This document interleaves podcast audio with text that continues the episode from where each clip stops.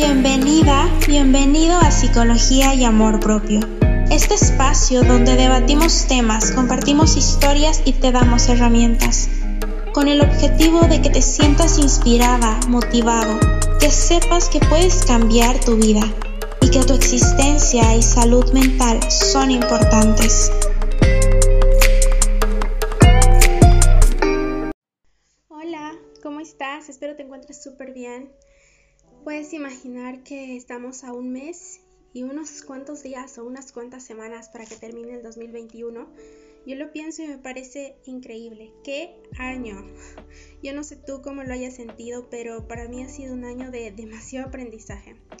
Si yo podría ponerle una palabra este año diría reconstrucción. Siento que me estoy reconstruyendo, ¿sabes? Y a veces suena un poquito romántico y no lo es. En realidad reconstruirte es muy complicado. Reconstruirte suele ser un proceso a veces duro porque es dejar ir, es soltar, es darte cuenta de muchas cosas. Sin embargo, estoy muy agradecida por ello. Para los que no me conocen y para los que me conocen, igual me presento. Mi nombre es Ángeles, soy psicóloga y aquí me encanta hablar con ustedes y hacerles saber que no están solos en su proceso, que lo que sea que estás experimentando es válido, que hay muchos otros seres humanos que sentimos lo mismo y que es importante buscar ayuda profesional cuando sientas que ya no puedes más. Y digo profesional porque algo que hablamos en el anterior podcast es que no es lo mismo buscar ayuda de un amigo, una amiga, que una persona que sabe sobre esto. Y obviamente puede ser en las áreas que quieras. Y ahí aprovecho y me hago autopromoción. y es de que si te gustaría hacer una consulta conmigo, por ahora las estoy haciendo las consultas online. Así que si estás en cualquier otra parte del mundo, puedes hacerlo, me escribes por DM en Instagram como PsicoAngie o en el podcast Psicología y Amor Propio. Igual estamos en Facebook y me escribes si quedamos para hacer una consulta. Y bueno, si estás en Bolivia aún es mucho más fácil, ¿no? Así que no tengas miedo, puedes escribirme y aquí está su psicóloga. en fin, gracias por estar aquí, gracias por compartir este espacio conmigo y prestarme tus oídos y todo eso rollo. Les quiero contar algo que he estado pasando justo estos días y es que yo decidí dar libros que ya no leía, o sea que estaban ahí guardadísimos, regalarlos. Y lo hice muy abiertamente. Lo publiqué en mi Instagram, en WhatsApp y muchas personas me escribieron. Y algunas me dijeron que debería venderlos.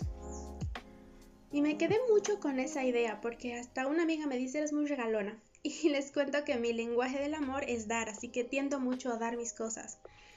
Pero después me puse a pensar, sí, tal vez debería poco video. Así como que me, empecé a castigar a mí misma por decidir regalar mis libros. Y por un comentario de deberías venderlo. Y me lo dijo más de una persona. Y me puse a pensar y decir, es genuino para mí. O sea, sí, sé que, que podría, podría hacerlo, pero para mí no se sentía genuino. Y luego me puse a pensar, ¿y de dónde aprendí esto? Y ahí vamos a aprender de nuestras mamás. Les cuento que mi mamá es así. Mi mamá es mucho, mucho de regalar sus cosas. De hecho, mi mamá cuando viajamos hace unos días llevó una maleta llenísima de ropa y había mucha ropa nueva y lo que hizo fue regalar. Y hace poco dijo que yo quiero cambiar de mi cama, la cama de mi cuarto y dijo, ya, lo, voy vamos a regalar, ¿para qué la vamos a vender? Entonces mi mamá tiene mucho a eso. Y me puse a pensar, ¿por qué sería malo? Y es algo que quizás he aprendido de ella y se siente bien. Y si se siente genuino para mí está bien. Así que aprovecho estos momentos para decirte que si se siente genuino para ti, hazlo. Claro que obviando a las circunstancias, quizás si yo estaría con un tema de necesitar mucho dinero, probablemente sí los vendería porque tendría, pero en este momento, gracias a Dios, no estoy ahí, entonces puedo hacer eso. Así que te quiero decir que si puedes hacer algo por los demás, si tienes la oportunidad, si tienes ese privilegio, hazlo. Y en especial si se siente bien para ti. ¿sí? Si se siente bien para ti, eh, a veces tenemos que silenciar las voces de nuestro alrededor porque nadie es tú. Nadie está en mi lugar. Nadie sabe cuánto valen para mí los libros y nadie sabe qué tanto para mí es importante. Así que respeto lo que puedan creer, pero voy a seguir a mi voz interior que me dice, regálalos. Así que quería contarte eso porque realmente he estado pensando mucho en eso y a veces cuando alguien me dice algo muy contrario a lo que hago, me lo cuestiono mucho, mucho, mucho. Es una característica muy mía que creo que debo aprender. En fin, vamos a nuestro tema. Estos últimos meses, bueno, este último mes prácticamente del año del 2021, voy a hablarte de las lecciones que yo creo que he aprendido mucho. Y una es esta, es que no es amor. Yo te decía que para mí este año ha sido reconstrucción. Para mí significa reconstruirme. Una vez escuché en otro podcast decir, a veces no necesitas sanar tu corazón roto. Tienes que reconstruir, tienes que construir otro. Y eso para mí fue como, wow. es mega cierto y creo que eso se ha convertido en una realidad para mí. Y construir otro corazón ha implicado en muchos sentidos soltar gente, decir, ok, esto es, no, esto sí. Y yo creo que parte mucho de tu creencia del amor. ¿Qué crees para ti que es el amor? ¿Sí? ¿Y qué crees que no lo es? Si has vivido en un hogar violento, probablemente amor sea no quiero que me golpeen, no quiero que me ultrajen, no quiero esto, ¿no?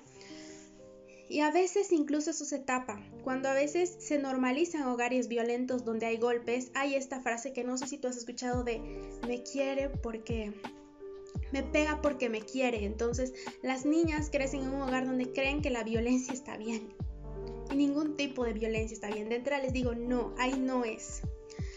Les voy a contar una pequeña anécdota que no creo que la escuchen, pero tengo familia en otro en otro en otra ciudad.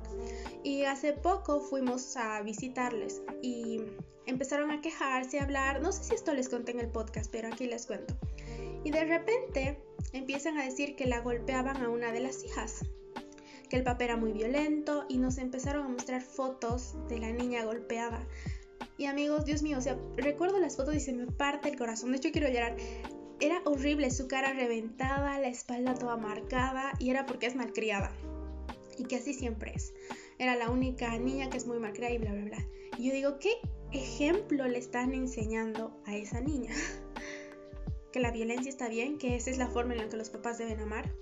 Y no estoy diciendo que, ah, no, si le das una nalgada a tu hijo, a tu hija, o si le riñas, está mal. Pero quiero que sepas que hay un límite.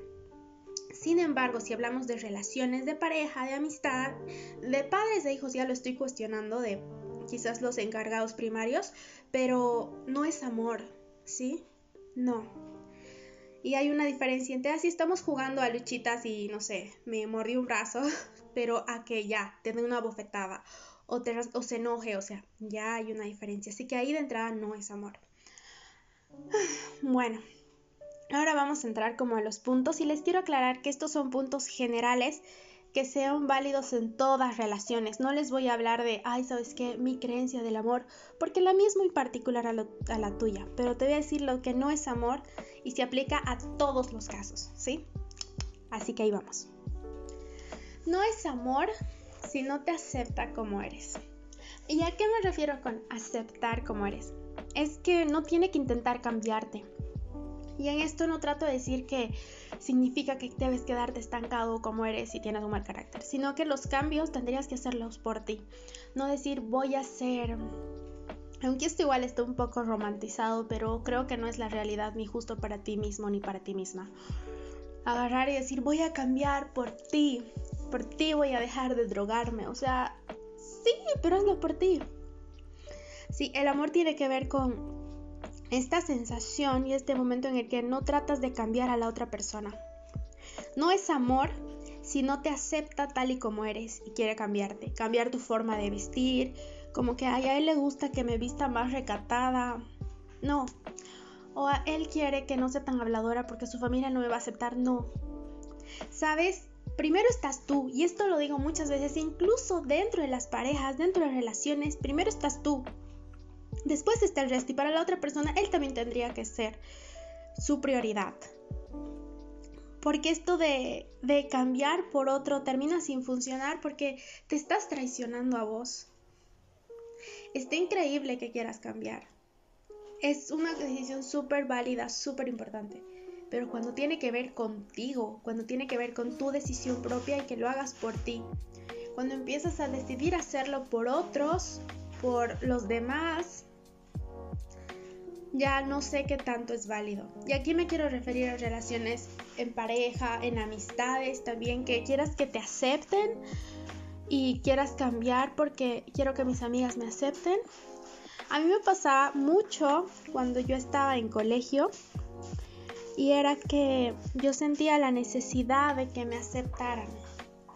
Entonces yo creía que tenía que cambiar y verme más cool, más divertida y yo era muy tímida algo de lo cual no me arrepiento, pero era muy tímida. Sin embargo, tuve la fortuna de conocer amigas en secundaria que me aceptaron tal y como era. Sabían que era tímida, de hecho me costaba pedir comprarme algo de la tienda y yo les decía, cómpramelo y ellas me lo compraban. Entonces quiero que sepas que el amor te acepta.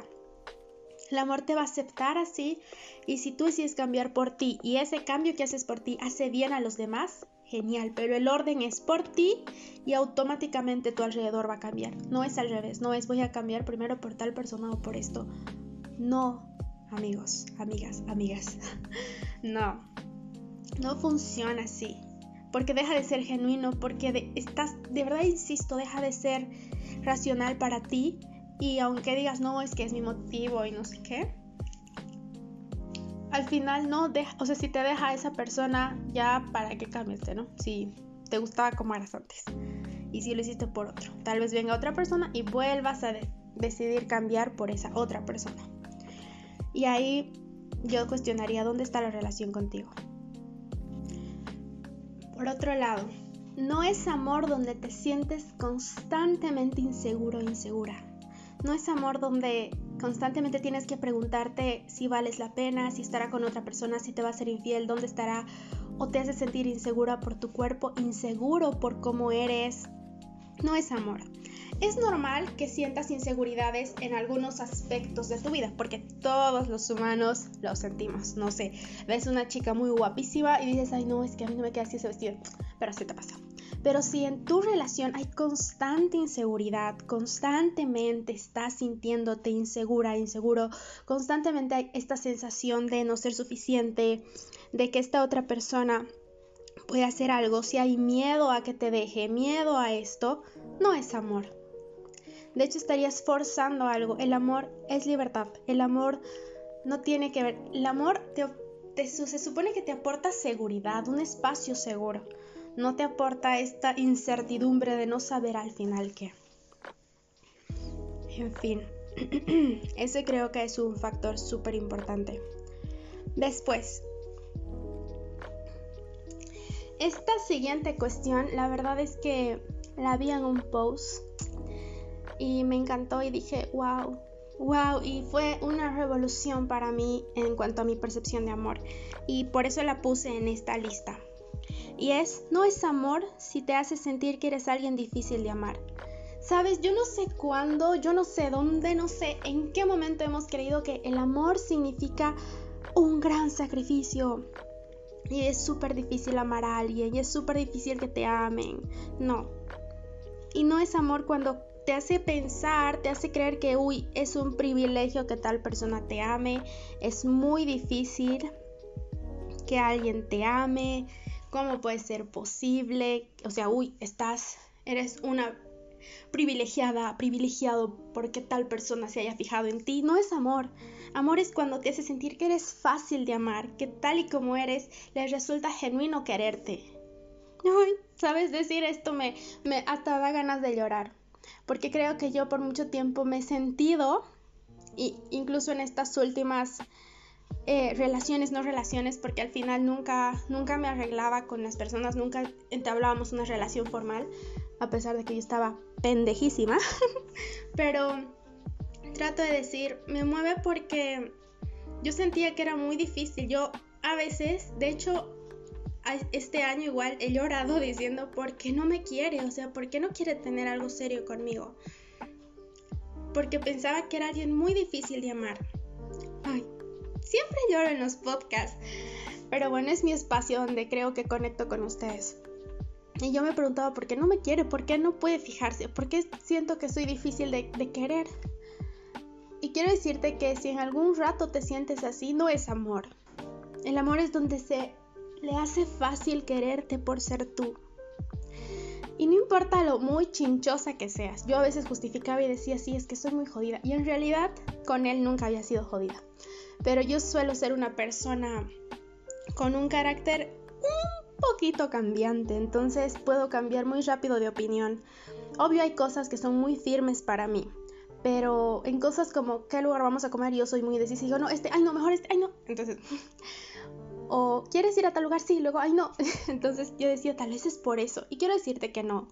Ninguna de tus características, porque hay una persona que te va a amar así, igualita, y debes saber, siempre hay ese alguien en nuestras vidas que le podemos tratar mal, y eso está mal, amigos, y que aún así va a estar para ti. Entonces, quiero decirte que que es amor cuando te hace sentir que eres fácil de amar y no es amor cuando parece que es muy complicado amarte, ¿sí? Ese punto a mí me mueve el corazón porque creo que me he sentido muchas veces muy, muy identificada, muy en ese lugar de no soy suficiente. Y aquí te lo repito, y de hecho les cuento que me tatué la palabra, soy suficiente y tú eres suficiente tal y como eres. ¿Sí? Te mando un abrazo, sí.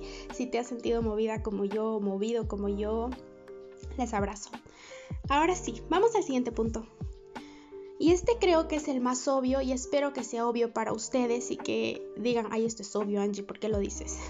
Pero igual lo voy a decir. No es amor si hay humillación, si hay maltrato, si hay insultos, no es. El amor no humilla. El amor no te va a hacer sentir menos. El amor no va a tener este aire de superioridad, yo soy más que tú. No. Sí, el amor no hay maltrato físico, psicológico, verbal. De hecho, les cuento que todo maltrato implica un maltrato psicológico. Todo, no existe solo maltrato físico. Esa es una mala definición. Todo tipo de maltrato implica un daño psicológico. Así que todo tipo de maltrato no es amor. Insultos peor. Si incluso te dice, y esto tal vez le suene extremo, pero creo que es parte de poner tus límites, incluso te dice, ay, gorda, de cariño, o ay, gordo, ¿no? Y te hace sentir mal con tu cuerpo, está bien que le digas, por favor, no me digas gordo, no me digas gorda porque me incomoda. Y eso debe ser respetado en una relación. Este es un ejemplo chiquito, pero pueden venir desde cosas fuertes, porque yo conozco parejas que se insultan y se dicen todas las palabras con pu, se dicen perra, se dicen esto y el otro, y ahí no es, ya no es amor cuando faltas el respeto, cuando cruzas esa línea. Ahora vamos al siguiente punto no es amor donde no puedes hablar con libertad de lo que sientes y piensas. Y esto tiene mucho que ver con el primer punto de que no es amor cuando no puedes ser tú, ¿sabes? Se supone que en las relaciones que establecemos tienes que ser tienes que ser tú y tienes que dar tu opinión y hablar lo que piensas y con honestidad y que se respete eso. Entonces no es amor cuando tienes que callarte porque tienes miedo a que se enoje por lo que piensas diferente.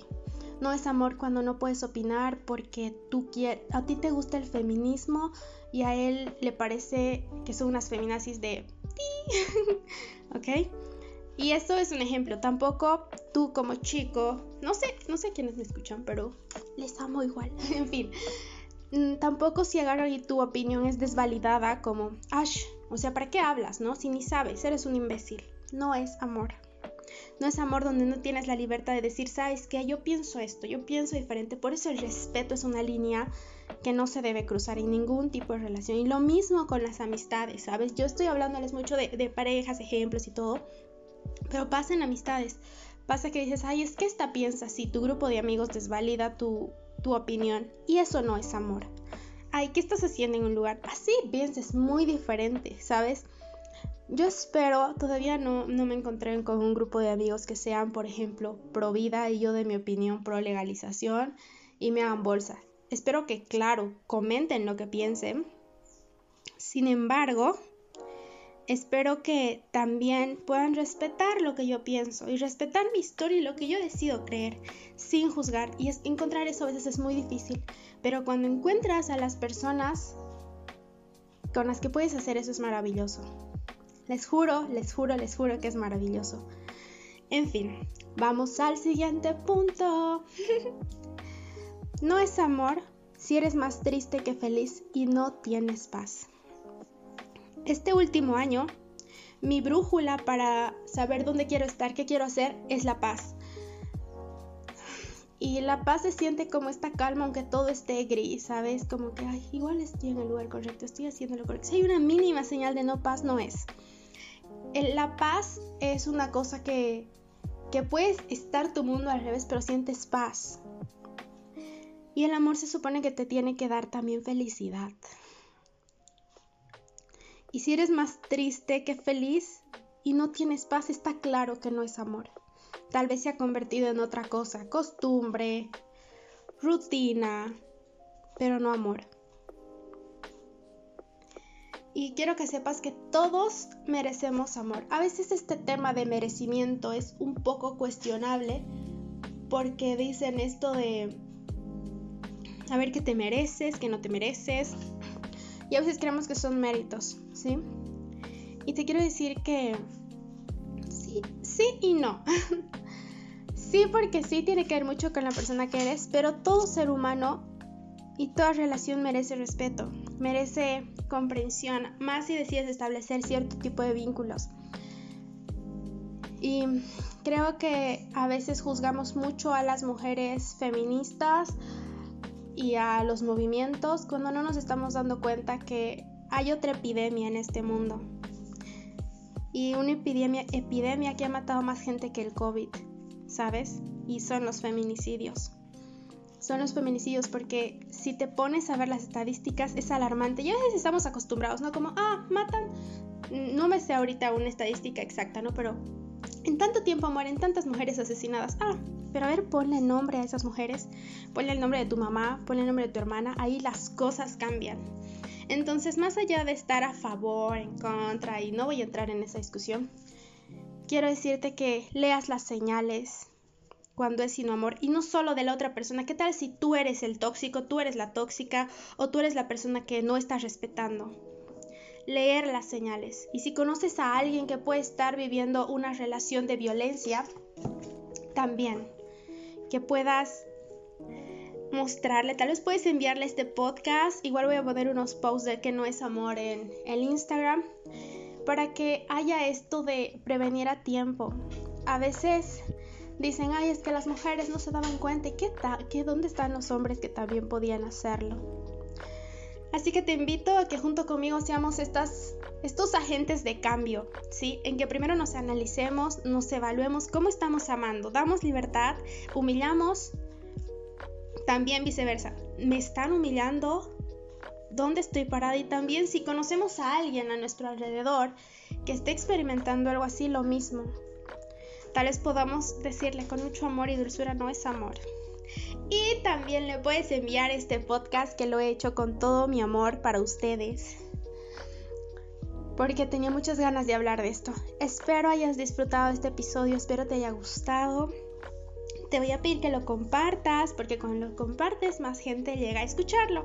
Y me encanta cómo está creciendo nuestra comunidad, de verdad. Así que te invito a, también a que sigas el Instagram del podcast Psicología y Amor Propio, porque ahí estamos poniendo cosas específicamente del podcast. Y les tengo muchas sorpresas, de hecho. En fin, pueden escribirme para lo que quieran. Les mando un fuerte abrazo. Gracias por ser parte de esta bonita, bonita comunidad. Bye.